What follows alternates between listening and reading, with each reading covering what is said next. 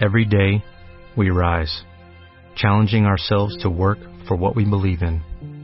At U.S. Border Patrol, protecting our borders is more than a job, it's a calling. Agents answer the call, working together to keep our country and communities safe. If you are ready for a new mission, join U.S. Border Patrol and go beyond. Learn more at cbp.gov/careers. Go to the finish line, keep pushing, go to the line, keep pushing, go to the line. Avanti, Fer, avanti! I'm pushing, I'm pushing, don't worry. Don't worry, I'm pushing like a hell. Keep pushing, bellissimo. Keep pushing. Eh. Keep pushing, continua a spingere, fantastico direi, fantastico. Hey guys, this is ridiculous.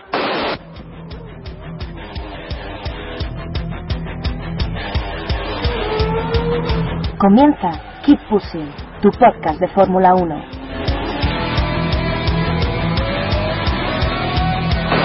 We have to remember these days. We have to remember these days. Fucking, fucking Raikkonen. What a fucking idiot. So give me the full power then.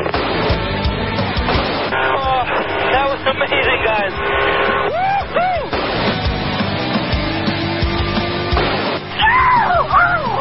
We did it! We did it! If? Yes, yes, yes! I'm much quicker than Jimmy.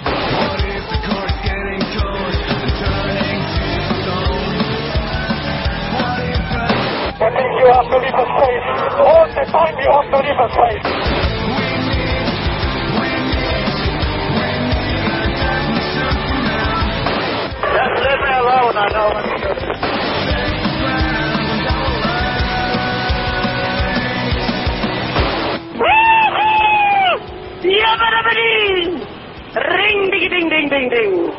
Hola a todos y bienvenidos al capítulo 144 de Keep Pushing Podcast, este capítulo previo al Gran Premio de Estados Unidos 2014 que se va a celebrar este próximo fin de semana en el circuito de Austin. Y para comentar toda, toda la actualidad previa a, a este Gran Premio y todo lo que ha sucedido en esta semanita que, que no hemos estado por aquí en vuestros oídos, pues tengo a los colaboradores habituales, tengo por aquí a Iván Guillán. Buenas noches, Iván. Buenas noches, Jacobo. Buenas noches, Diego Otero. Buenas noches, Jacobo. Y también tenemos por aquí a David Sánchez de Castro. Buenas noches, David. ¿Qué tal? Buenas noches y halconadas noches. Y bueno, hoy vuelvo a presentar yo, Jacobo Vidal, porque Héctor parece que ha quedado cansado de la última vez y hoy, hoy se ha borrado directamente. Ha dicho que iba a una fiesta o no sé qué nos ha dicho. Vamos, lo, lo de siempre. Bueno, Gran Premio eh, en Austin, Gran Premio de Estados Unidos. Y te voy a, pre- a- a empezar preguntando a ti, David, que sé que te gusta mucho lo de Estados Unidos. Yes, baby. ¿Cómo, cómo ves este, este Gran Premio? ¿Qué esperas de él? Bueno, yo creo que estamos de acuerdo que quizás este es el, el, tilcódromo eh, que mejor sensación nos, nos dio, ¿no? La, la última carrera eh, nos dejó muy buenas sensaciones. Creo que es un gran circuito, sinceramente. Y aparte el rollo tejano es, es espectacular. O sea que yo espero una, una carrera muy, muy entretenida. Vamos a ver cómo vuelven después de este surrealista parón de, de dos semanas. Eh, o de tres, ya no sé ni cuántas han sido. Eh, pues eso. Y, y bueno, vamos a ver cómo, cómo vuelven los, los pilotos para, para esta recta final de temporada. Un parón de tres semanas antes de esta recta final de, tres carreras, aunque tendremos otro, otro paroncito de una semana antes de, de la última. Tú, Diego, ¿qué esperas de este, de este fin de semana? Pues espero una carrera divertida. Eh, sí, este circuito es el que yo creo que el, del que siempre decimos que Germaltil que se equivocó, le salió mal y, y le quedó un circuito que, que tiene su cosica y espero ver una carrera una carrera entretenida. No sé si veremos luchar a los Mercedes, pero por lo menos tendremos, espero que un poco de acción por la parte media de la parrilla, aunque sea con alguna remontada de la que hablaremos luego. A Tilke es cierto que de vez en cuando le salen mal los circuitos, le sale mal Sepan, este también le ha salido bastante mal. Eh, le salió bien el de, el de Rusia, que ya comentasteis hace, hace un par de semanas, pero bueno, es cierto que este circuito siempre nos, nos da alguna, alguna emoción, aunque la, quizás la última parte del circuito no será lo más emocionante, ¿no, Eva?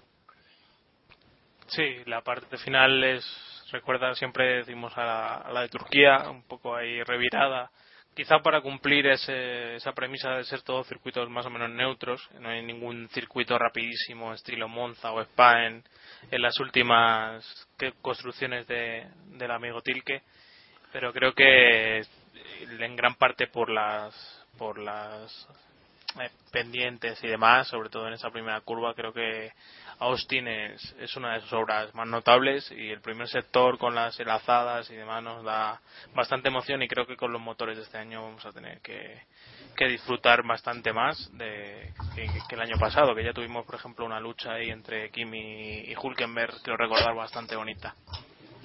Sí, en esa, en esa recta atrás tan larguísima veremos eh, a los motores Mercedes que, que, pueden, que pueden hacer ahí. Bueno, pues el de Austin es un circuito que tiene una longitud de 5.513 metros y eh, el domingo se darán 56 vueltas para completar una distancia total de carrera de 308,405 kilómetros. El récord del circuito lo tiene Sebastián Vettel desde 2012 en un, minuto, en un minuto 39 segundos 347 milésimas. Bueno, como comentamos, un circuito bastante divertido con muchos eh, desniveles y la, la FIA pondrá la, dos zonas de, DRS como la temporada pasada con dos zonas de detección y dos zonas de activación en los sitios eh, evidentes, uno en la, en la recta principal y el otro en esa larguísima recta de atrás, aunque no durante toda la recta, sino que empieza bastante después de la, de la curva es el sitio que debía ser, no digo. No, no hay mucho más donde elegir aquí para poner DRS. Sí, tampoco es que tengamos mucho margen para para explayarnos con el DRS. Podrían aprovechar que no hay mucho sitio donde ponerlo y no ponerlo, pero por desgracia no, tampoco aquí vamos a tener esa suerte. En Pirelli ha elegido los neumáticos blandos y medio y medios, es decir, los amarillos y los blancos, tampoco creo que, sorprenda la decisión. Esperemos que se degraden un poquito más que, que lo que lo hicieron esta misma elección en, en Rusia, ¿no, Iván? Final Pirelli se dejó llevar un poco con, lo, con el tema de Brasil, eh, cambiando el compuesto, que lo, lo comentamos la, la semana anterior, y esperemos que para, para Estados Unidos tengamos una carrera más emocionante que en ese sentido que, que la que tuvimos en Rusia. Eh, creo que sí puede ser así, porque en Rusia fueron muy conservadores. El año pasado no recuerdo muy bien cuál fue la estrategia de, de los, los ganadores en, Estados Unidos, pero sí que no recordamos una carrera muy aburrida en ese sentido. O sea, hubo bastante pelea y, y estuvo bastante bien. Bueno, ya que hablas de, del año pasado, recordar que la victoria se la llevó Sebastián Vettel, como todas las carreras de, de final de temporada, y segundo fue Romain Grosjean con el Lotus y tercero Mark Webber con el, con el otro Red Bull.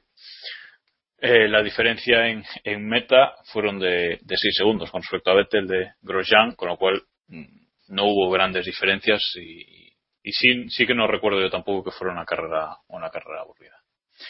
Bueno, como noticias más destacadas de cara a, esta, a este gran premio, tenemos que Max, Max Verstappen volverá a subirse al Toro Rosso en los libres del viernes, en los libres 1.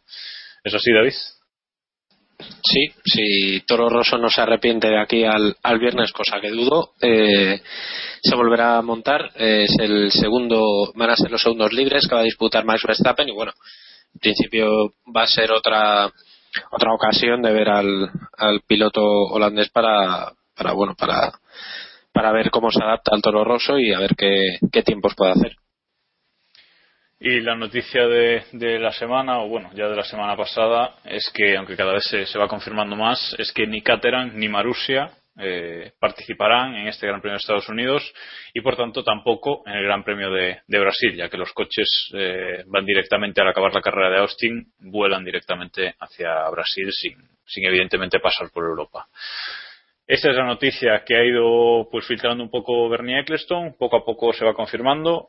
Marussia también ha entrado en, en administración, o sea que, que bueno, parece que, que, ninguno de los dos va a estar y serán 18 coches en la parrilla de Austin, Diego.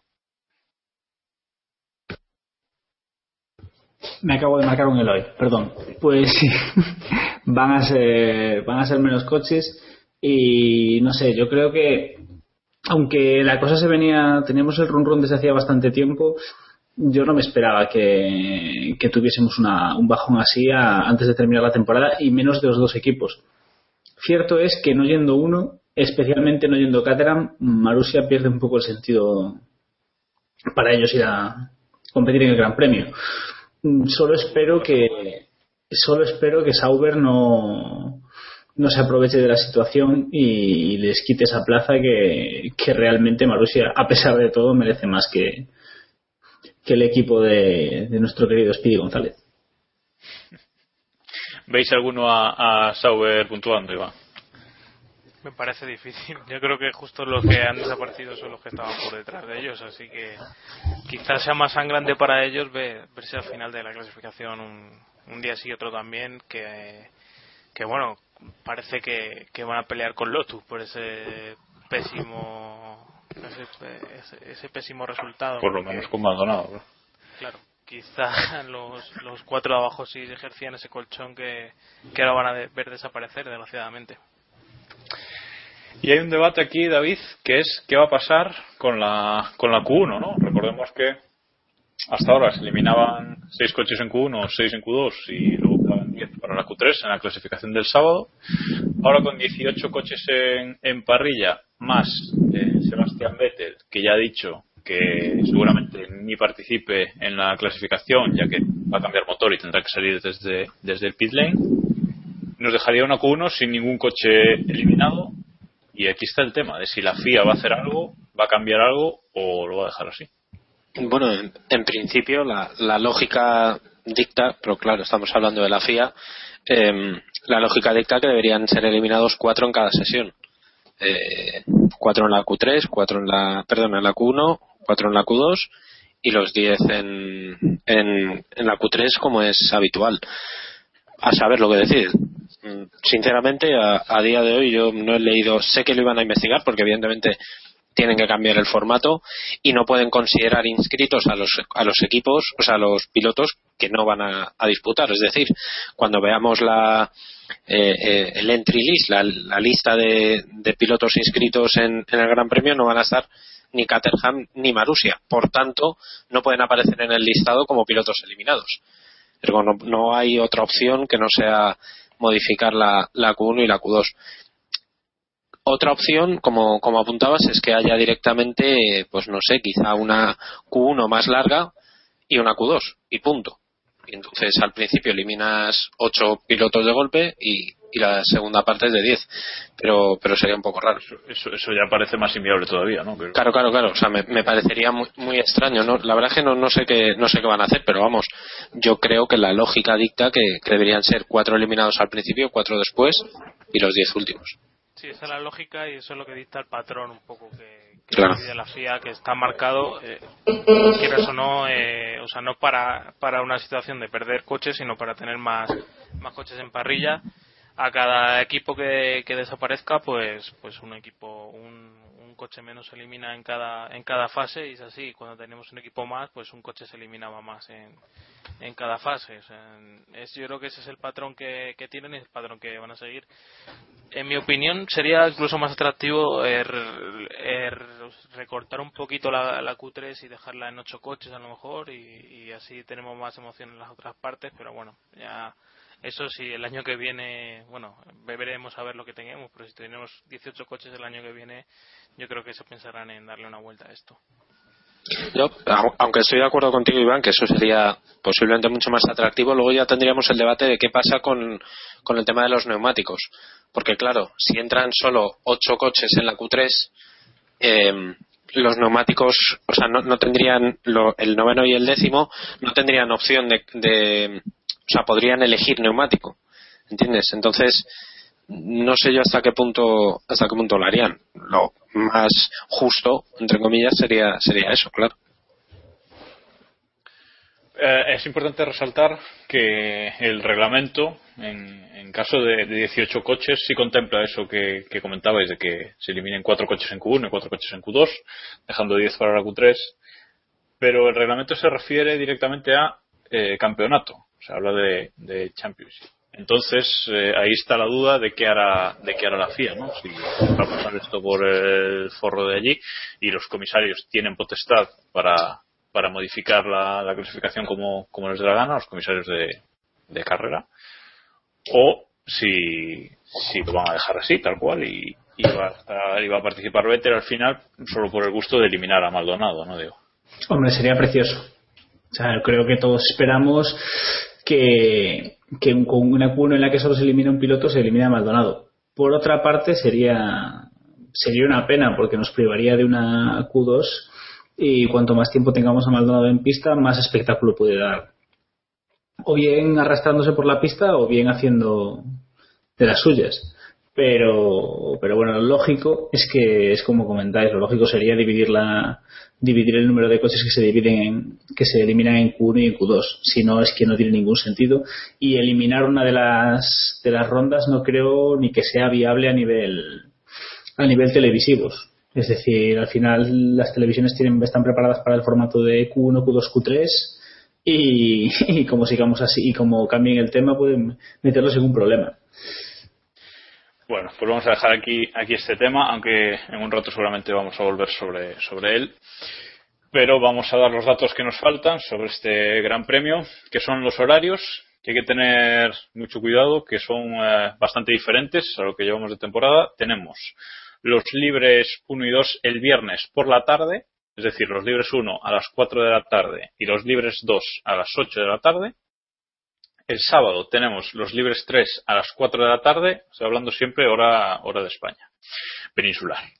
Y la clasificación es el sábado a las 7. Pero luego el domingo la carrera es, eh, dos, con respecto a la clasificación, dos horas más tarde, es a las 9 de la, de la noche.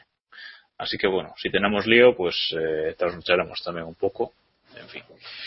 Pero hay que tener eso en cuenta, que la, que la clasificación es a las 7, pero la carrera es a las 9 de la tarde. Y esto vaya, es. Vaya vuelo que estás hecho, Jacobo, ¿eh? Nos va. Pensaremos, ¿eh? A... no, si yo. Vamos, si yo el lunes no madrugo, si me da igual, pero.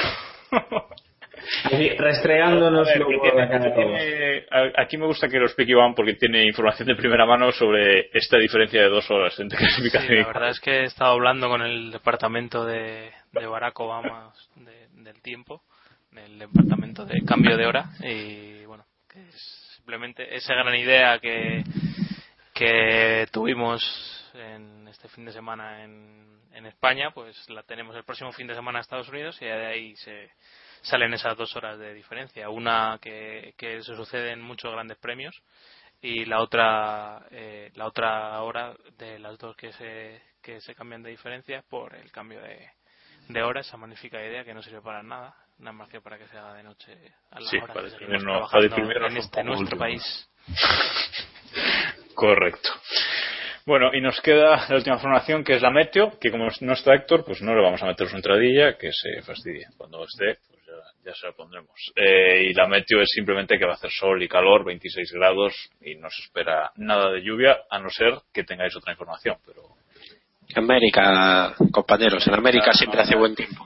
Esto es y sobre todo, sobre todo en, en Texas. Correcto. Bueno, pues entonces vamos a dejar aquí ya este primer, eh, esta previa del Gran Premio y vamos a pasar ahora a contar un poco de historia.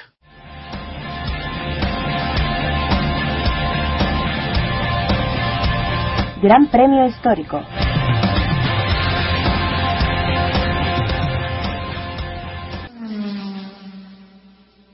El Gran Premio Histórico de hoy le toca elegirlo a David, así que dinos, ¿qué carrera nos quieres contar? Bueno, pues como hoy martes celebramos el 84 cumpleaños de Bernie Eccleston en un previo de un circuito de un Gran Premio tejano, pues vamos a recordar el Gran Premio de Dallas de 1984. Un Gran Premio que solamente se puede definir como tróspido. Fue una- un gran premio muy, muy extraño. Pongámonos en antecedentes. Temporada 84, eh, lucha entre los dos McLaren, Alan Prost y Niki Lauda, último año de Niki Lauda en Fórmula 1. em, o bueno, uno de los últimos que, estuvo como piloto. em, y llega el mes de julio y Bernie Eccleston se le ocurre la genial idea de que como la serie Dallas eh, estaba lo estaba petando, pues ¿por qué no hacer un gran premio precisamente en la ciudad de JR y Suelen?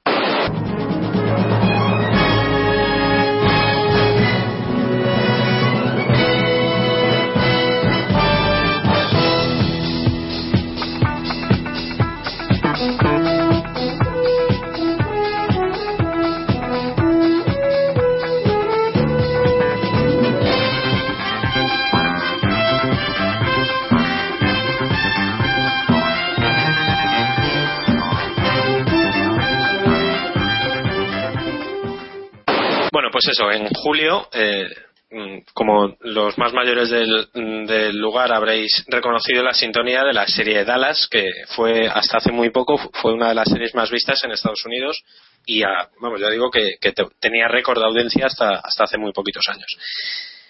Llegó Bernie y dijo, bueno, pues necesito montar una milonga en, el, en, la, en Texas, ¿por qué no vamos a hacerlo en Texas en agosto? Que total no hace calor apenas. Eh, en agosto estamos hablando de que Texas es eh, uno de los estados donde más migración interior hay, sobre todo en agosto. Es decir, hace tanto calor que ni los tejanos aguantan allí y se largan. O sea que, para que nos pongamos eh, eh, en situación. Eligió la localidad de Fair Park, al lado de, de Dallas, que prácticamente era un granero. No tenía más allá de unas cuantas vallas, unas balas de paja y poco más. Un trazado prácticamente, eh, bueno, improvisado. Y, allí llegaron. El viernes ya hubo bastantes problemas. De aquellas había eh, tres, eh, o sea, tres suministradores de neumáticos, que eran Michelin, Goodyear y Pirelli, que de aquellas todavía, que ya estaba por ahí dando, dando guerra, y no entendían mm, que, cómo, cómo comportarse en ese neumático porque era un, eh, con ese asfalto perdón porque era un asfalto totalmente agrietado un asfalto eh, imposible de, de entender. No sabían qué neumáticos montar en cada en cada coche cada uno de sus de sus coches y sobre todo el calor provocaba que al paso de los de los monoplazas eh, ese asfalto se agrietara aún más. O sea era absolutamente caótico. Pero eh, las televisiones mandaban y dijeron que para que fuera horario eh, bueno para las televisiones eh, dijeron que por qué no adelantábamos las, las sesiones de, de entrenamientos a las 11 de la mañana. Estamos hablando de que a las 11 de la mañana en pleno Texas pues hacía se dicen que se llegó a rondar los 42 grados eh, de, de temperatura con unos motores turbo que daban ya de por sí un calor bastante considerable, eh, imaginad eh, qué, infierno fue para, para los pilotos. ¿no? De hecho, la carrera se disputó a las 11 de la mañana de ese, de ese domingo y en el warm-up, como se tenía que disputar, de aquellas todavía se disputaba warm-up, se, se celebró unas horas antes, a las 7 de la mañana. O sea, una cosa totalmente esperpéntica que hizo que eh, Jacques Lafitte apareciera en el circuito en pijama y zapatillas. Literalmente, no, no, no era una coña, sino que eh, se llegó al circuito en pijama. Sencillamente para, para, bueno, pues para tocar las narices a, a Bernie, que fue el, el, idea, el ideólogo de esta, de esta cuestión. Se disputa la clasificación y nos encontramos a Nigel Mansell con el Lotus Renault, aquel Lotus Renault paréntesis cafetera, eh, en la pole. Fue la primera pole que logró eh, Nigel Mansell y la única que hizo con, Lotus, además, con su compañero Elio de Angelis eh, detrás, con un doblete en Lotus, totalmente inesperado. Sin embargo, no fue, no fue una carrera nada, nada cómoda para, para Mansell. Mansell, coming fifth, had no gears left in the box at all. Already exhausted, he tried to push the car home, but the heat had taken its toll. He lost fifth place to Ginzani, but was given sixth, not just out of compassion, but because there was scarcely anything left out on the track except mangled wreckage. Y es que Nigel Mansell, cuando estaba a punto de acabar la carrera, se quedó, se, se le, de- se le rompió la caja de cambios de, de su Lotus y, tuvo que entrar en meta empujando eh, el coche. Tal era el calor y el esfuerzo físico que, tuvo que, que emplear el, piloto inglés que se desmayó. Literalmente se cayó desplomado en el circuito con un susto tremendo para todos, imaginad de aquellas. Y, mientras por delante pues pues bueno el resto de, pilotos eh, se escapaban. Mansell llegó a entrar en, eh, en, meta en sexta posición pero por delante eh, acabaron Keke Rosberg que, logró una victoria totalmente inesperada René Arnoux, Eli De Angelis Lafitte y Ginzani con el Osela Alfa Romeo Detrás de, Mansell solamente acabaron Fabi y Manfred Winkelhock, mito Manfred Winkelhock, tengo que decir. Y no acabó nadie más. Ocho pilotos fueron los que, los que acabaron una carrera absolutamente caótica que empezó con, con Lauda eh, y Prost peleándose con, con Mansell por delante. Eh, ambos acabaron estrellados, una cosa que no había, que no había ocurrido nunca. Eh, con accidentes de, de, todo tipo. El propio Ayrton Senna se quedó sin cambio porque precisamente se le, se le estropeó. Eh, un montón de trompos, bastantes problemas de, de accidentes, como por ejemplo eh, Martin Brandel, que tuvo, se chocó eh, porque perdió el control de, de su coche y se, se, rompió los dos tobillos y aún a día de hoy todavía tiene, tiene problemas. Creo que no, no, no siente bien la planta de los pies y le duele al caminar y tal. O sea, fue un, una carrera insisto, muy, muy caótica. Tanto es así que René Arnoux salía último. Eh, fue una, una carrera muy, muy, muy especial para el piloto francés de aquellas de Ferrari, porque Arnoux en, las, en la vuelta de formación se quedó sin, sin no, no, no pudo arrancar y tuvo que salir desde, desde el pit lane. Entre los accidentes y, y una gran remontada, no, no podemos obviarlo, eh, acabó, acabó segundo por detrás de, de Keke. Lo más interesante, aparte de, insisto, lo, los numerosos movimientos de, en pista y tal, fue la pelea que tuvieron Rosberg y, y Prost. Prost le pegó una pasada espectacular que no, no, no, no pudo hacer nada Rosberg para evitarla, pero luego Prost, como decíamos, acabó pinchando. Dicen que por, por un, un trozo de, de un coche que se había accidentado antes y, y al final Keke pues acabó, acabó ganando la carrera. De todas formas, mm, Keke no estaba muy muy contento con, con esa victoria. I don't think it's Formula One tactics what he was using. With Prost and myself, there was no problem. Alan put his nose once alongside me. I give him away because he's quicker. And that's the way we operate in F1. Last two, three laps might be a different story, but not right in the beginning. Bueno, pues eh, Bernie Eccleston al final consiguió lo que quería. Suelen, la, mítica Suelen y la malvada Suelen, eh, le dio dos besos a, a Keke Rosberg en el, en el en el podio, pero fue una carrera que evidentemente los pilotos no, no, no volvieron a repetir. Eh, hubo bastantes protestas, hubo incluso amenaza de huelga para la siguiente carrera. Eh, y Bernie, bueno, pues digamos que les calmó un poco, un poco a todos, dijo que no se iba a volver a Dallas y de hecho no volvieron a, no volvieron a Dallas. Texas no ha albergado un gran premio de Fórmula 1 hasta, hasta que han, han vuelto a, Austin. O sea que, para que os hagáis una idea, no quedaron muy contentos con, con cómo acabó cómo acabó aquella aquella aventura en Dallas que no, no fue nada nada agradable para ninguno la verdad en, lo, en los registros eh, históricos esta carrera aparece como como Gran Premio de, de Dallas, pero en realidad eh, se, se considera Gran Premio de Estados Unidos. O sea, no sé cómo. Sí, porque hubo. Eh, estaba el Gran Premio de. Eh, Estados Unidos del Este, creo recordar que se llamaba, que era el del circuito de Detroit, que bueno. La carrera, la carrera anterior. Que eso es, que fue la, fue la, fue la carrera anterior. Eh, por citar un poco cómo acabó aquella, aquella temporada, el campeonato de constructores lo ganó McLaren con una diferencia brutal, eh, casi 100 puntos sobre el segundo, que fue Ferrari. Aquel año lo ganó el campeonato de pilotos Niki Lauda por solo medio punto, la diferencia mínima de, de un mundial de Fórmula 1 entre el primero y el segundo, sobre su compañero Alan Prost, con leyendas urbanas, con la familia real monegasca en medio, etcétera, que eso lo, lo dejamos para otra, para otra ocasión.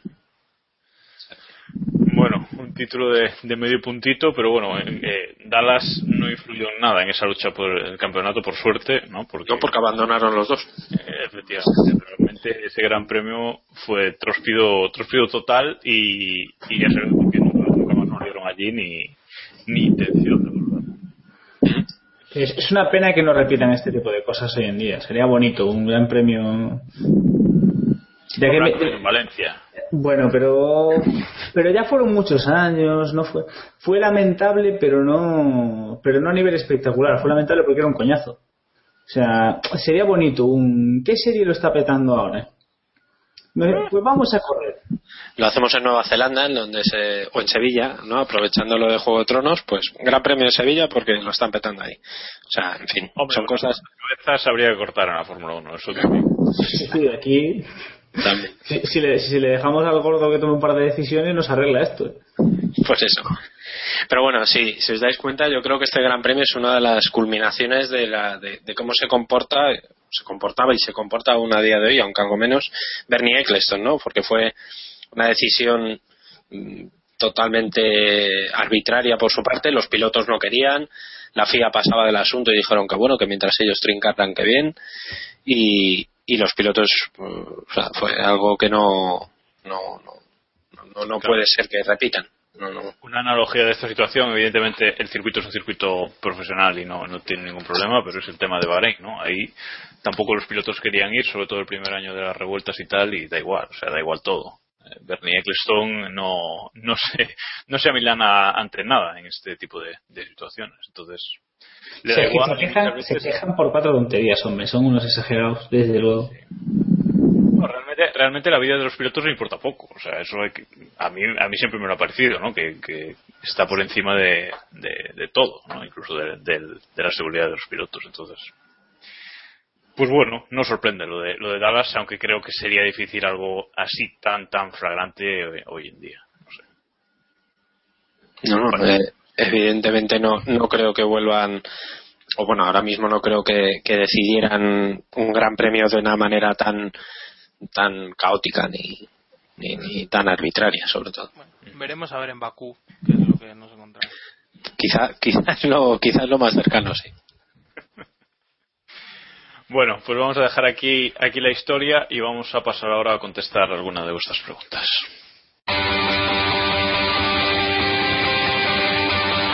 La pregunta del oyente. Pues vamos a contestar las preguntas que nos habéis hecho por Twitter, eh, haciendo referencia a nuestro usuario arroba kppodcast y, sobre todo, utilizando el hashtag preguntakp, que es el, hashtag que os pedimos que, utilicéis para hacernos eh, todas las preguntas que, que queráis. No tenemos muchas esta semana, pero bueno, creo que van a ser más que suficientes para, para comentarlas aquí ahora. Vamos a empezar por arroba José Antonio-GL que nos pregunta si creemos que Marussia y o Caterham correrán en Abu Dhabi. Y bueno, ya por extensión, si pensamos que seguirán en, en 2015. Por eso decía antes que íbamos a volver sobre este tema. ¿Cómo veis el futuro de, de estos dos equipos? ¿Van a aparecer en Abu Dhabi? Porque recuerdo que los equipos en una temporada pueden perderse hasta tres grandes premios. Con lo cual, si no corren más, habrían, habrían cumplido. A ver, Diego, ¿qué te parece? Uf, complicado. Eh, yo creería que no, pero cada vez lo tengo menos, menos. Cada vez veo más claro que si no vienen a Austin y a Brasil no van a volver para, para Abu Dhabi. Supongo que la cosa dependerá de cómo puedan arreglar sus finanzas en, estos, en estas semanas hasta el Gran Premio de Abu Dhabi y en caso de que alguno de ellos consiga vender el equipo o colocar al menos un buen pack de acciones, pues llegarán a, intentarán llegar a Abu Dhabi, pero si la cosa sigue igual, no creo que no creo que les veamos tampoco en esa carrera. Hay rumores de que ambos equipos han recibido ofertas de, de compra, pero bueno, ya se sabe cómo, cómo va esto. Y no sé, no sé si veis alguno salvándose. Yo creo que en el caso de Caterham, con Coles por ahí por medio, están más desaparecidos que, que otra cosa. Otro caso HRT. Y en el caso de Marussia tengo más dudas. No sé, Iván, ¿tú qué piensas? Sí, son dos casos diferentes. Me da la sensación de que Marussia quizá puede tener cierta salvación, pero me parece que ninguno de los dos van a comparecer este año, por, al menos tal y como los conocemos. Eh, el tema de Caterham lo veo muy complicado porque eh, hay unos, unos asuntos legales bastante importantes de ver qué se ha vendido, qué pertenece a qué dentro de el entramado de empresas en las que estaba el equipo y el entramado de empresas que se han hecho con la con la titularidad del, equipo o por lo menos con las con los bienes de, del equipo porque al final no se sabe qué, qué, es muy bien lo que se ha traspasado, qué es lo que se ha comprado, hay diferencias de criterio entre Fernández y Coles y compañía. Y el tema de Caterham que es mucho más sencillo dentro de, de lo que cabe, que simplemente es un equipo que debe, tema de Marussia. creo que, Marussia, perdón, eh, que debe 30 millones de libras, si no, si no me equivoco, y, y bueno, quien quiera asumir ese esa deuda y comprar el equipo intentar reflotarlo, pues, pues adelante. Se ha comentado que hay varios interesados. Eh, también Marussia tiene la parte buena de que si continúa, pues se llevará el, el premio de, de la novena posición en el campeonato, que, que, es un premio jugoso y que puede ayudar bastante a, sufragar esa deuda y el, el, posible, la posible continuidad del equipo. Pero bueno, también me da la sensación de que ese, ese premio puede atraer a, a gente que tampoco tenga mucho interés en, en continuar, sino bueno, eh, acabar el año, cazar esa, esa recompensa y chapar el equipo. me parece que tiene mucho peligro. Y además está Max, Max eh, bueno Max Verstappen iba a decir Max Chilton ahí que, que bueno eso no puede desaparecer en el, el, equipo y dejarlo en la, en la, en la estacada no David yo te digo que si Max Chilton consigue cerrar Marussia a mí me parecería ya la o sea ya la culminación de la leyenda no hombre Chilton puede ir más allá y conseguir un asiento en Sauber por ejemplo. Y cerrar Sauber también. ya sería la que, sería, que, sería, que sería muy sencillo. Sería glorioso. Sí, sí. Bueno, a ver, una ronda rápida final. Diego ya ha dicho que, que no los ve en Abu Dhabi tampoco. Y David, Iván, ¿vosotros los veis en Abu Dhabi? Salvo milagro, yo lo veo complicado. No, yo lo veo imposible pues yo tampoco tampoco creo que ninguno de los dos aparezca sobre todo si no aparece Caterham Marussia le va a dar le va a dar muy igual aparecer ya o... bueno también nos pregunta el mismo usuario arroba José Antonio GL si vemos a Carlos Sainz Jr., que es un tema candente en la actualidad española, si lo vemos en, F, en Fórmula 1 en 2015. No dice ya en Toro Rosso, sino en algún, en algún equipo bueno, es un tema tan manido ya que, que, no sé, creo que hemos comentado alguna vez. Si queréis una ronda rápida y, ya está. O si queréis comentar algo, no sé. No sé cómo están esos ánimos. A ver, Diego, ¿cómo, ves? ¿Lo ves en la Fórmula 1 o no? Eh, de una manera o de otra, yo supongo que sí. No sé si será como titular, como probador, como reserva, como piloto de simulador, como ayudante de, conta, de cuentatuercas, pero yo supongo que sí, que estará en Fórmula 1 y hombre creo que, que, acabará consiguiendo un asiento pero pero bueno. En este sabemos que en este mundo nada es seguro y menos cuando está Red Bull por el medio pero bueno. Y David bueno yo me remito a sus palabras que ha dicho esta mañana en la redacción de marca no en el bueno, en la redacción de marca eh, ha dicho que o Toro Rosso o nada pero más que nada porque no tiene más puertas. Cuanto más tiempo pasa esperando a a Toro Rosso, más puertas se le van cerrando en el resto de, equipos. De todas formas, como dice Diego, yo me imagino que acabará vinculado a la Fórmula 1 directamente de alguna forma. No sé si como piloto probador o, o, como piloto de viernes o una especie de figura como la que tiene Van der Garde, que de vez en cuando le suben o tal. Pero en principio el año que viene estará en el paddock seguro. No sé si después de, de, lo que ha dicho de que él merece, que si Verstappen merece el asiento, él lo merece más en Toro Rosso. No sé si, si le conviene compartir asiento con, con Max el año que viene, con la posibilidad de que este le supere y tenga que tragarse un poquito sus palabras, ¿no, Eva? Bueno, no digo que vaya yo creo que, que, es un error el, el decir eso, pero que no es mentira. O sea, a mí Verstappen claro. me parece un, un talento brutal y cada vez que hablo con alguien que, que ha coincidido con él o que ha trabajado con él, lo reafirma más todavía. O sea, todo el mundo que ha trabajado con él habla maravillas. Y, y Carl, pero Carlos ha, hecho lo que tenía que hacer, ha ganado la, la, división en la que yo creo que todos señalaríamos como la segunda división de, de la Fórmula 1 en cuanto a dificultad y en cuanto a nivel de, de pilotos y bueno, creo que, que merece un asiento en, en, Toro Rosso.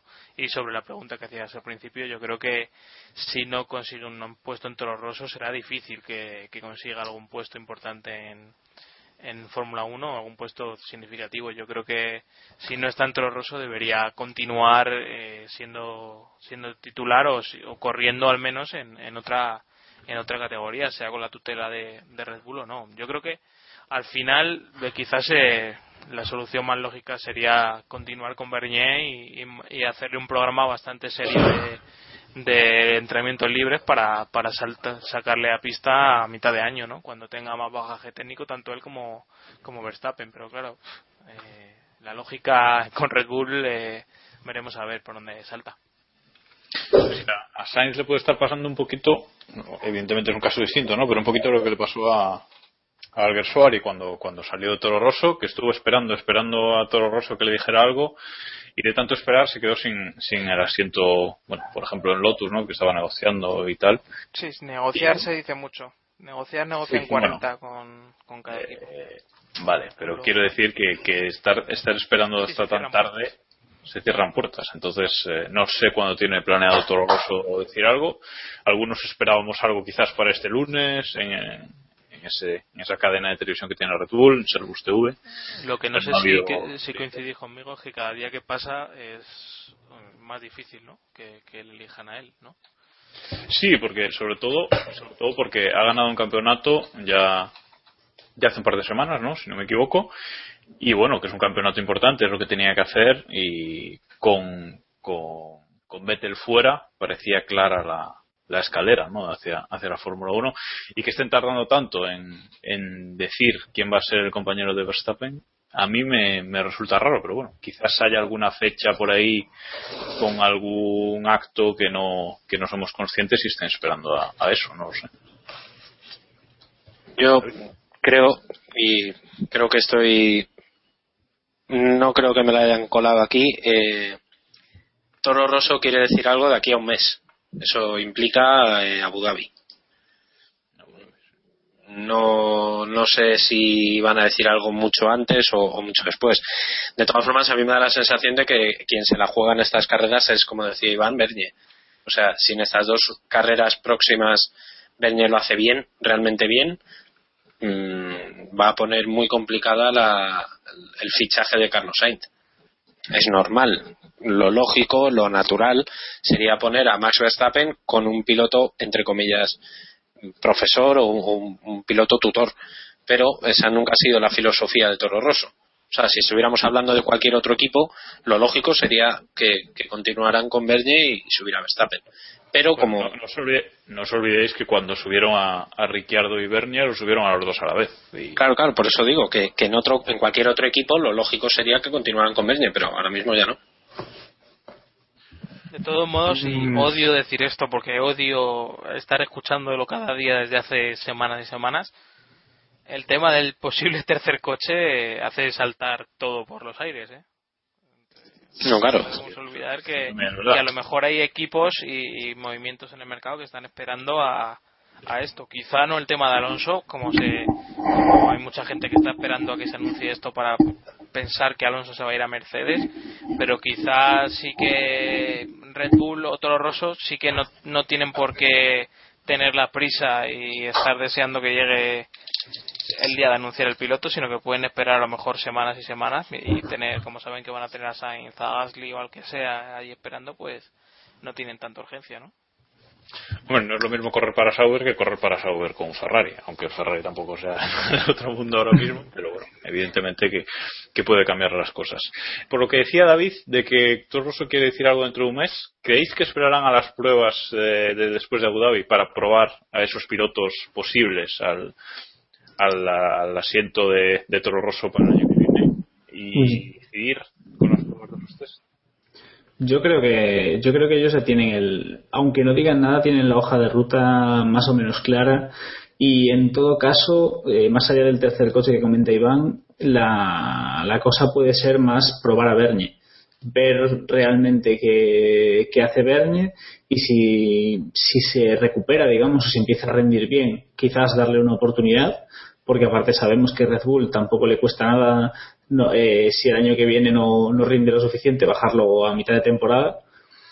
Y yo supongo que ellos tendrán su lista de entrada y sabrán que pues su primera opción será o Sainz o Bernie y si Bernie no rinde y Sainz se va, pues la tercera opción será otro y pero yo creo que lo tienen bastante claro, no creo que el rendimiento en los test de, de Abu Dhabi influya en un sentido u en otro. Y no nos olvidemos que hay un, un tercer actor en esta, en esta historia que es Alex Lynn, que posiblemente gane la GP3, que fue el campeonato que le dio el pase a, a Daniel Kvyat. O sea, no, no, no está la cosa solo entre Sainz y Bernie, sino que de repente puede ser que Germán Marcos se vuelva loco, que tampoco sería tanta locura, insisto, y, y suba a Alex Lynn y a Bernie a la calle y Sainz le deje también fuera. O sea que. Sí, que eso, eso de adelantar por la derecha también es muy de. Muy Claro, claro, o sea que, que quizá de repente nos, nos dejan torcidos y, y anuncian a Lynn según acabe la GP3, no lo sabemos. Es lo que hizo Kvyat el año pasado, o sea que. Eso es. Por eso lo digo. El mejor precedente lo tenemos ahí. Y Da Costa sabe mucho de adelantamientos por la derecha. Bueno, eh, vamos, a, vamos a continuar con otra pregunta eh, que nos dice arroba Esther3107, a quien nadie conoce aquí, que nos dice si creemos que sería buena solución lo que proponía Force India de que los equipos escojan los neumáticos eh, cada gran premio. Es decir, en vez de hacerlo Pirelli, que lo hagan los equipos. Que se supone que ellos tendrían más información, no, no tengo esto muy claro por qué, pero bueno, ¿creéis que sería una solución a algo? David. Sí, yo creo que yo creo que sí. Eh, evidentemente, y de hecho me parece una muy buena idea, sobre todo porque veríamos muchísimo más movimiento, muchísimas más estrategias. Sería más parecido a, por ejemplo, lo que lo que utilizan en en, en MotoGP, que creo que cada piloto, incluso no ya no solo cada equipo, sino cada piloto pueden pueden elegir su, su neumático de carrera. A mí me parecería una idea muy buena, muy muy buena. Pero estamos, estamos hablando de que cada equipo escoja los neumáticos que quieran o que entre todos se pongan de acuerdo. Yo supongo que, lo, de lo que hablamos es de que cada equipo escoja sus, sus neumáticos que quiera, ¿no? Para, para cada gran premio. No sé qué entiendes tú, Diego, por... Eh, no sé, yo como idea me parece fantástica, pero me resulta extraño que después de que pasemos de una normativa tan estricta de X número de neumáticos todos iguales para todo el mundo que dentro de poco solo les falta decirle a los equipos que todos van a hacer el mismo número de paradas y en el mismo orden de neumáticos que de eso pasemos a cada uno escoge los neumáticos que considera oportunos y a ver qué pasa pues oye mm, me llama la atención no sé, me- o sea, es decir, me parece complicado que se lleve a cabo. Como idea me parece fantástica. Iván, ¿alguna opinión? O pasamos a la siguiente pregunta. Nada, bien, sí, lo comentamos la semana pasada. Yo creo que sería interesante. Hombre, a lo mejor no, no decidirlo directamente, pero sí que Pirelli tomara en consideración un poco los, los comentarios de los equipos, que es como lo han tenido a bien en esta carrera de, de Brasil, que en cuanto varios equipos se han quejado, han modificado su, su elección para esa carrera y, y sí creo que sería interesante. El- en el mundo ideal, eh, yo dejaría libertad total a los equipos para llevar los neumáticos que quisieran, cada uno del, estilo que quisiera y con la estrategia que les diera la gana. Pero claro, eso va a ser difícil y creo que incluso económicamente es imposible. Sí, sobre todo el problema parece que es eh, que sería económico. Bueno, y la última pregunta, que ya nos va a hacer comentar una noticia que teníamos para luego, así que lo comentamos ya, que nos hacen dos, eh, dos seguidores, nos hacen la misma pregunta, que son arroba y arroba jmunozf1, que básicamente nos dicen si vemos viable esa propuesta que ha salido hoy de retirar los eh, monoplazas accidentados en, las carreras con utilizando helicópteros. Por poner un poquito en situación, la noticia es que la empresa suiza Air Zermatt ha ofrecido a la, a la FIA sus, servicios para ocuparse de, de retirar los monoplazas eh, con, con, sus helicópteros. En vez de utilizar eh, grúas y meter grúas en, en pista, pues eh, directamente usar helicópteros, que creo que ya se ha hecho alguna vez en la, en la 1GP, por, por lo menos eh, porque la, la, empresa ha colgado ese vídeo. Al parecer la FIA todavía no ha respondido a, a, esa, a esa propuesta. Y bueno, a ver qué pensáis. Yo, ya a mí me ha dejado todo loco y no sé ni siquiera qué, opinar al, al, respecto. David. Bueno, yo no he visto, no he visto el vídeo, pero todo lo que sea quitar elementos de ajenos a, la, a los propios monoplazas, quitar elementos de pista, a mí me parece, por lo menos, digno de estudio.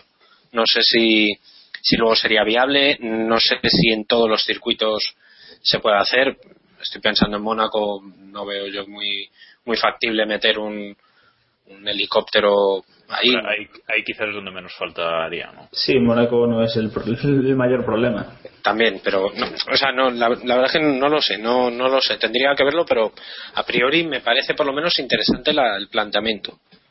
Yo, yo como idea lo veo espectacular, lo que pasa es que me parece poco operativo, no sé no sé, en rapidez de retirada de coches no sé si sería más rápido que las grúas que están a, los lados, es decir, si poner grandes grúas eh, a los lados eh, y retirar esas móviles, no sé, es que no sé cómo lo veis, eh, Diego Iván.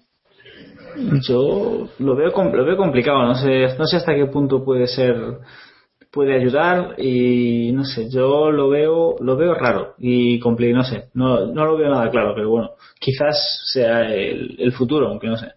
Yo a mí no me encaja quizás para determinadas situaciones concretas sí se podría tener, no sé, un helicóptero por si un coche está muy peligroso sacarlo, no sé, Iván. Yo creo que es matar mojas a cañonazos y que no tiene ningún, Correcto. ningún sentido, la verdad. Vale, pues eh, hasta aquí las preguntas de nuestros oyentes. Muchas gracias por, por hacernos una semana más con el hashtag PreguntaKP. Ya sabéis, si tenéis alguna pregunta más, podéis seguirnos haciendo por Twitter, que la recopilamos de cara al, al, siguiente episodio. Y ahora vamos a repasar muy brevemente la clasificación de la Liga Keep Pushing. La Liga Keep Pushing.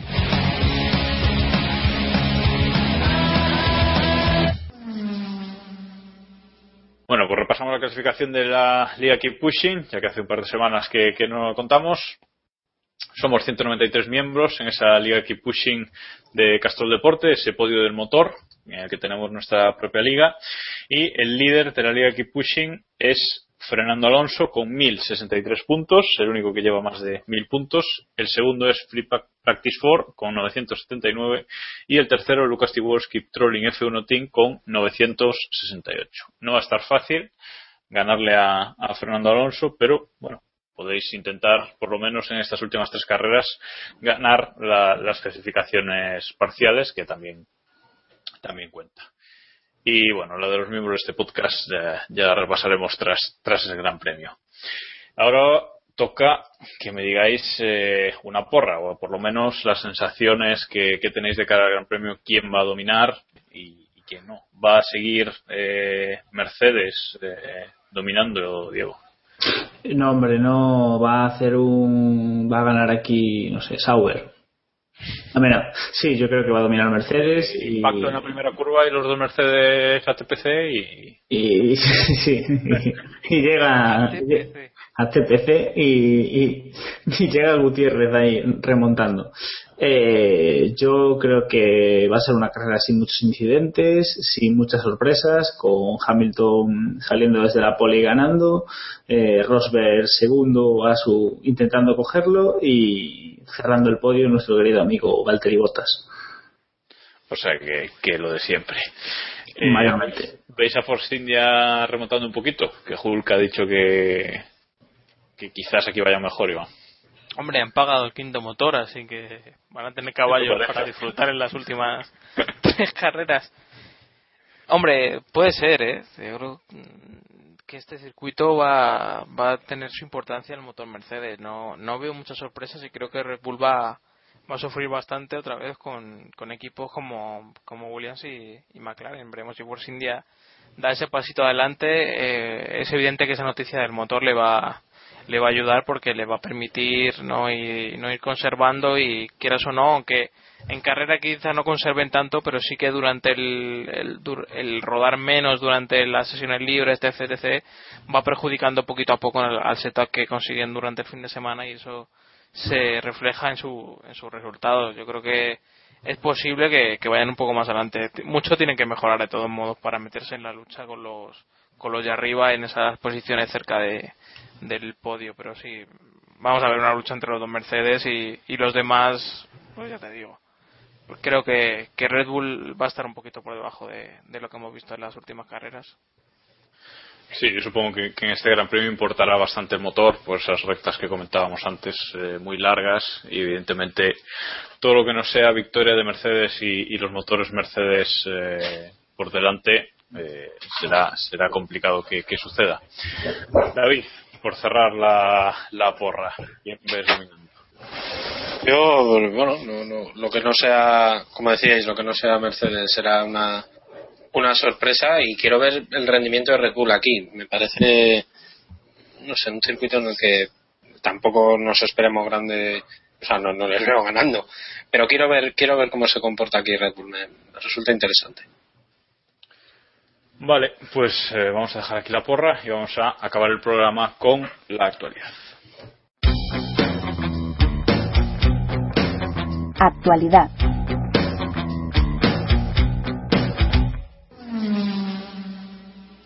Y en actualidad tenemos uh, cuatro noticias a destacar de lo sucedido en las últimas dos semanas. Y bueno, tenemos que empezar por esa renovación de Nico Hulkenberg con Force India, anunciada por, oficialmente por, el equipo el pasado, pasado día 20 de octubre. Eh, es una buena noticia que Hulkenberg siga en la Fórmula 1 o no. ¿Cómo veis la situación de, de, Nico? Porque sigue sin llamar la atención de uno grande, quizás ahora mismo tampoco tenga sitio en un grande, no lo sé. Pero eh, sigue ahí, sigue en la Fórmula 1 un añito más. De momento veremos con qué compañero, porque Pérez no, no hay noticias sobre él de momento. Iván. Bien, Como presidente eh, del club de fans.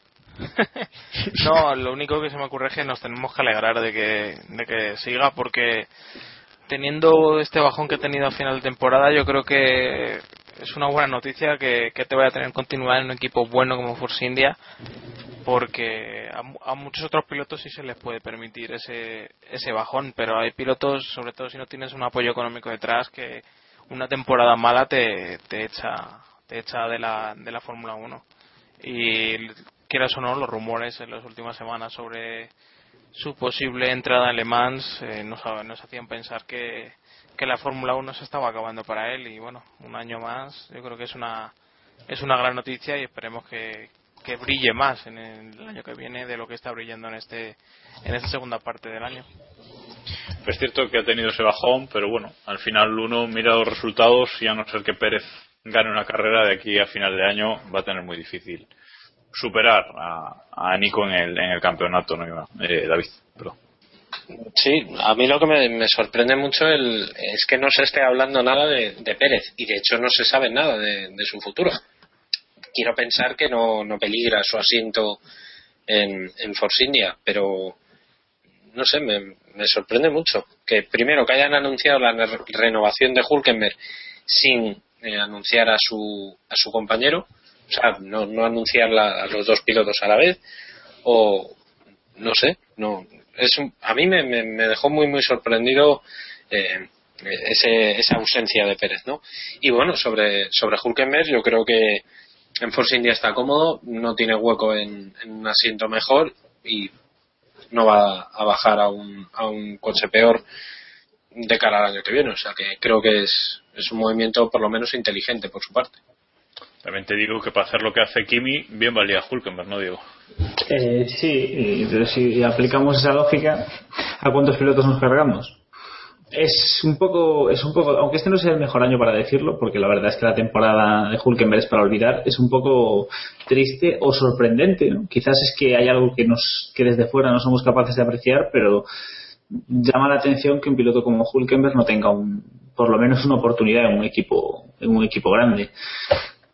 No sabemos qué pasará si a lo mejor tiene algo cerrado, medio cerrado de cara a, dentro de a 2016. No sabemos si es que el, la reiterada historia sobre que es demasiado alto para, para los para los monoplazas de Fórmula 1 es realmente un problema más grave de lo que puede parecer o, o a qué se debe, pero bueno, por lo menos que siga en Fórmula 1 ya es una buena noticia. Que siga en Force India no sé si tanto, pero bueno, mejor Force India que Sauber, ¿no? Apuntaba, apuntaba Eloy tras la, el anuncio de la renovación, el Entre Más Aguas, que estuvo con nosotros hace un par de semanas, eh, que no le extrañaría, viendo el calendario, eh, que aún así Hulkenberg estuviera en, Le Mans con, Porsche. O sea, que dando un poco de, coba ese rumor ¿no? que, hemos oído, que habíamos oído hasta, hasta ese momento de, su renovación. Ya veremos qué pasa. Y bueno, de momento nos alegramos de que, de que siga en la Fórmula 1. Y en la Fórmula 1, quien no sigue ni está ni acaba de entrar es Volkswagen. Y bueno, esta semana, bueno, la semana pasada, salido de nuevo la noticia de que Volkswagen, en este caso con Audi, estaba pensándose dejar Le Mans para entrar en la, en la Fórmula 1 como, como Audi. Noticia que Audi se apresuró a, a desmentir y bueno, seguimos con esta historia de Volkswagen eh, quiere entrar en la Fórmula 1, David. Estamos ya cansados del tema, ¿no? No sé, no sé si tenemos nada que comentar incluso. Es que ni está ni se le espera que, se dijo en el 81. Eh, Audi, yo creo que incluso riéndose del, del tema, eh, lo confirmaba por Twitter en la cuenta oficial de Audi Sport.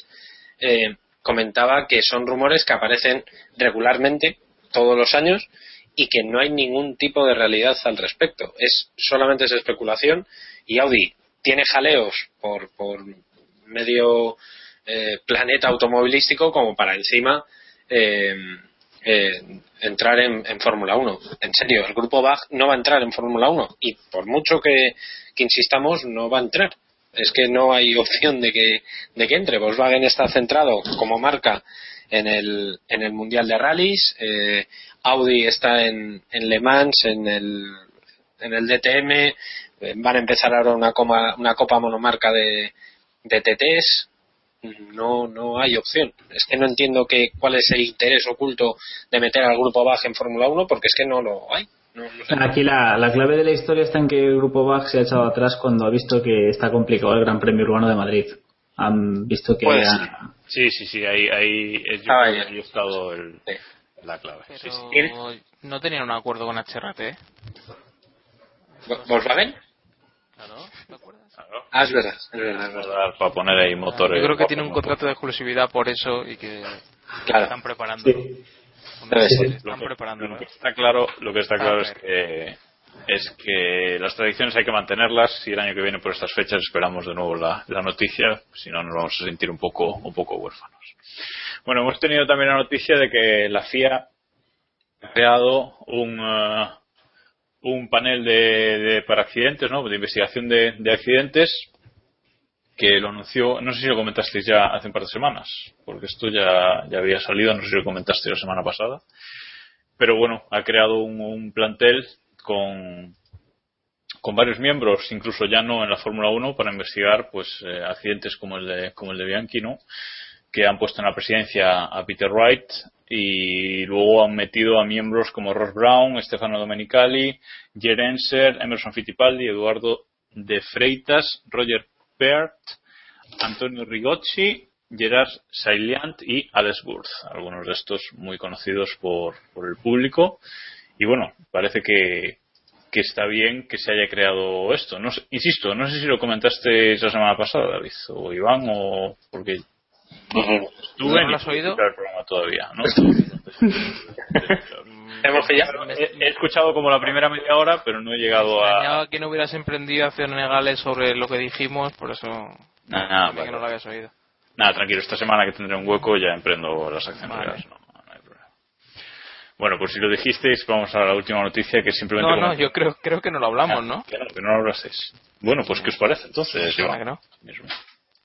No, a mí me parece que, que es, es bueno eh, recopilar la, los comentarios de, de gente implicada en Fórmula 1 y a diferentes niveles y, y, saber qué condicionantes puede pueden tener cada uno, qué visión tiene cada uno, porque a lo mejor Roll Brown no puede eh, interferir en, un tema de recuperación de un coche, pero sí puede comentar eh, temas estratégicos de que a lo mejor en ciertos momentos del Gran Premio no va a afectar tanto sacar el safety car o, o, en ese o los momentos en los que se puede sacar para facilitar que la carrera se, se ponga más atractiva y, temas así. O sea me parece que es interesante coger un grupo de, trabajo y, no ya para investigar el tema de Bianchi sino para eh, trabajar para que no se repita una situación como esa no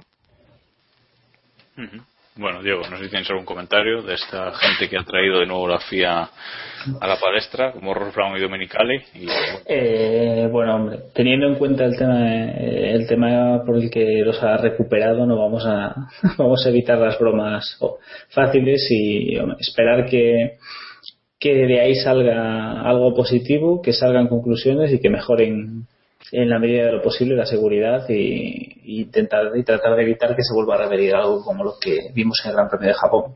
Creo que sería suficiente.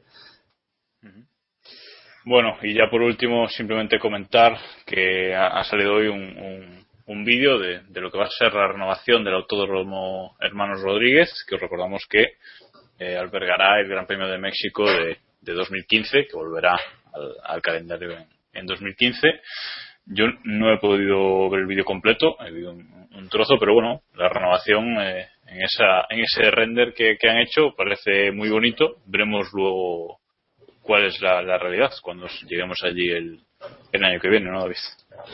Sí, eh, creo que vamos a poder verlo un poco antes porque el próximo día 5 está previsto, bueno, por lo menos han eh, convocado el Banco Santander un, un evento con Fernando Alonso como eh, digamos, embajador del Gran Premio de México. Eh, y bueno, va a presentar a, los medios la, renovación del, del, Autódromo Hermano Rodríguez, que es un circuito histórico y que, y que espero que hayan respetado las partes que deben respetar y, y, modificado las que, las que ya estaban un poco peor para adaptarlas a la, a la Fórmula 1 actual. Eh, en México me consta que, están muy ilusionados, tanto la afición, la prensa, como también el gobierno, incluso las administraciones públicas, eh, están muy, muy ilusionados con el tema. O sea que espero que salgan bien. Bueno, pues si no queréis comentar nada más, vamos a dejar el programa, el programa de hoy aquí. Vamos, os recuerdo a nuestros oyentes las formas de contacto con las que podéis eh, contactar con nosotros, que es a través de nuestro blog keeppushing.wordpress.com. Ahí podéis comentarnos en, las noticias, ahí colgamos todos los, todos los episodios. Podéis contactar con nosotros también a través de email en keeppushingf1.gmail.com y estamos en las redes sociales Google Facebook y Twitter. En estas dos últimas somos KP Podcast. Y bueno, muchas gracias a todos por escucharnos eh, una semana más y gracias a David, Diego y Iván por estar aquí con nosotros. Eh, a Héctor no le damos las gracias, porque se ha borrado directamente. Y bueno, nos escuchamos eh, la semana que viene con el análisis de todo lo que ocurra en este Gran Premio de Estados Unidos y ya con la previa del Gran Premio de Brasil, porque recordamos que estas dos carreras vienen seguiditas, así que vamos a tener eh, trabajo la, la semana que viene. Hoy nos vamos a despedir con un temazo, una canción de los Foo Fighters con Wheels. Y bueno, esperamos que os guste. Nos escuchamos la semana que viene y hasta entonces, ya sabéis, keep pushing.